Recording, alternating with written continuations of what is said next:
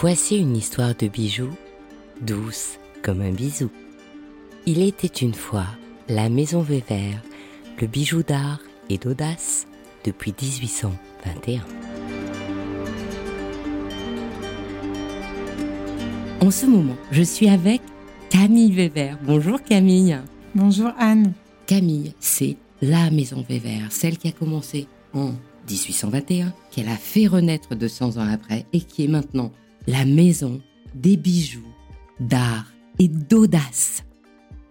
C'est ça, Camille? Merci pour cette belle introduction. C'est exactement ça, Anne. Une maison de bijoux d'art et d'audace depuis 1821 maintenant. Justement, quand on hérite comme ça d'une maison qui est quand même de l'époque Art Nouveau, avec euh, euh, tous des modèles qui existaient déjà, comment on fait et quelle inspiration t'a guidé pour tes collections que l'on découvre aujourd'hui On s'est plongé dans les archives de la Maison River et notamment durant toute cette période Art Nouveau. Et la, période Art Nouveau, l'inspiration, eh bien, c'est la faune, la flore et puis la métamorphose autour de la femme. Donc, on a retranscrit ces thématiques, mais euh, au 21e siècle. Donc, chez Weber, on est dans un monde totalement fantastique, fantasmagorique avec des nymphes, avec des créatures qui règnent dans un monde extrêmement végétalisé au milieu, c'est ça, d'une nature qui est luxuriante.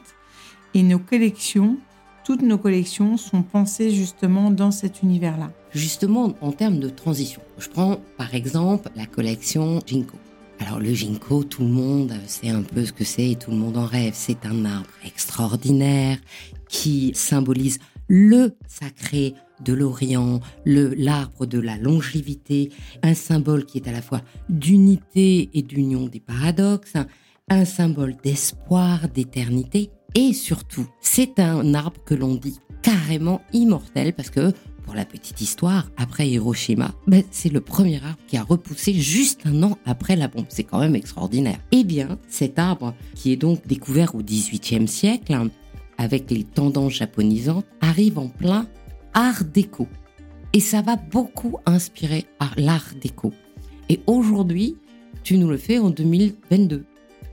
Exactement. Donc en fait, l'influence du japonisme et la fleur de Ginkgo a été euh, beaucoup utilisée durant la période Art Nouveau pour les raisons que tu viens d'expliquer.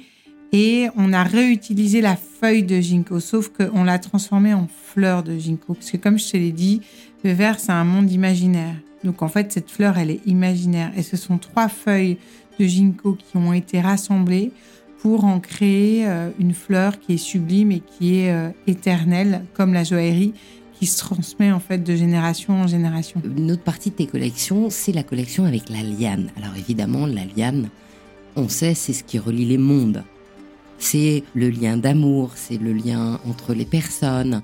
Donc c'est pour ça que tu l'as décliné? Alors en effet, c'est dans la collection Elixir.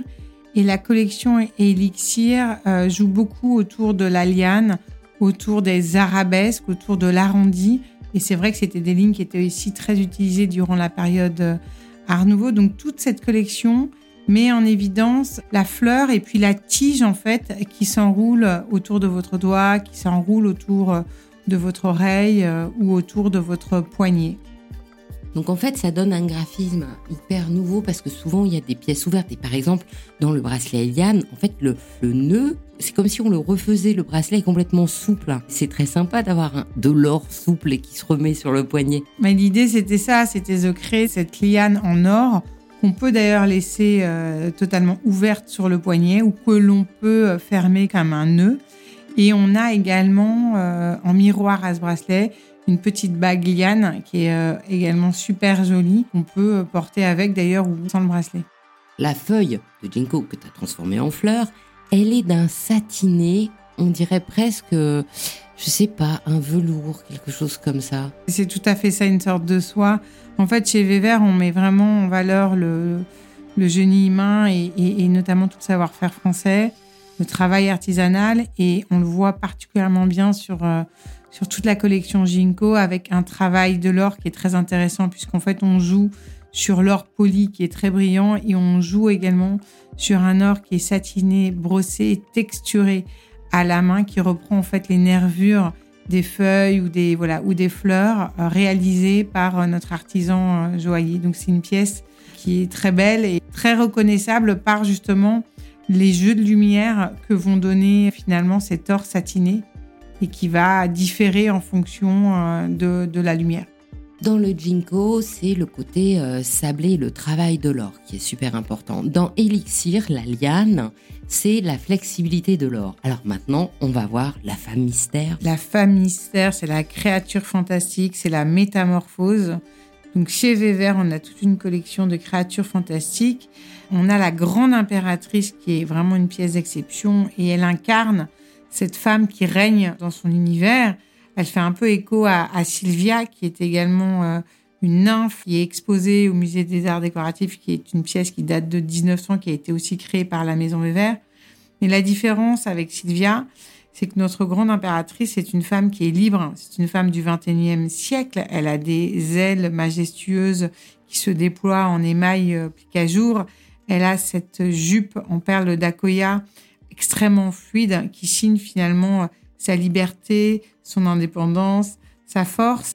Et donc Anne, je vais te faire entendre un petit peu, tu vois, le bruit de la liberté avec euh, la fluidité comme tu peux l'entendre des perles d'Akoya de cette jupe qui sont magnifiques.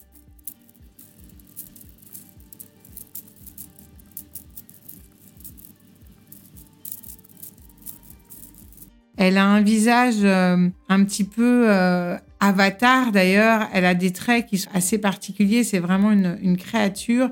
Et on voit apparaître également la naissance de ses seins. Donc c'est vraiment la femme du 21e siècle qui est majestueuse, euh, qui règne, qui règne dans son monde. Et à ses côtés, elle a des nymphes qui l'accompagnent.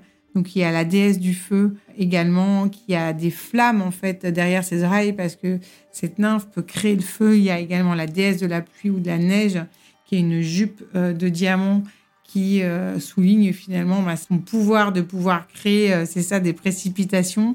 Et on a une petite dernière qu'on a appelée, alors le terme est bon, diablotin pour le moment, mais en fait elle est extrêmement mignonne, extrêmement jolie. Elle est dans un petit cerceau avec des petites ailes euh, en acre. On pourrait penser comme ça que c'est une petite fée, mais en fait elle a des petites cornes au-dessus de la tête.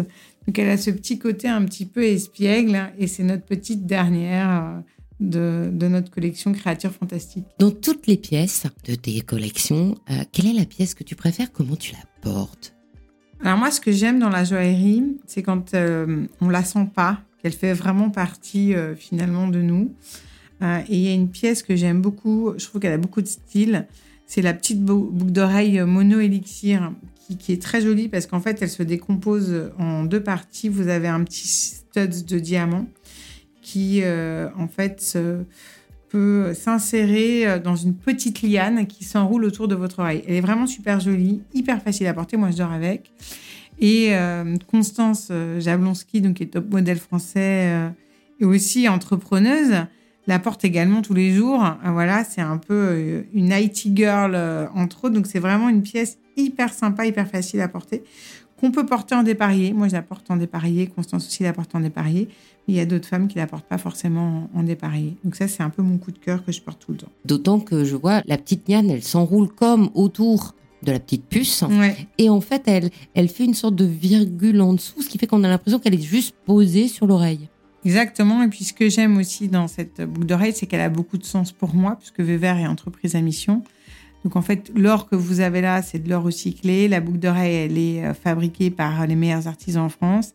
Et le petit diamant qui est là, eh bien, c'est un diamant également euh, de laboratoire. Merci Camille. Merci Anne.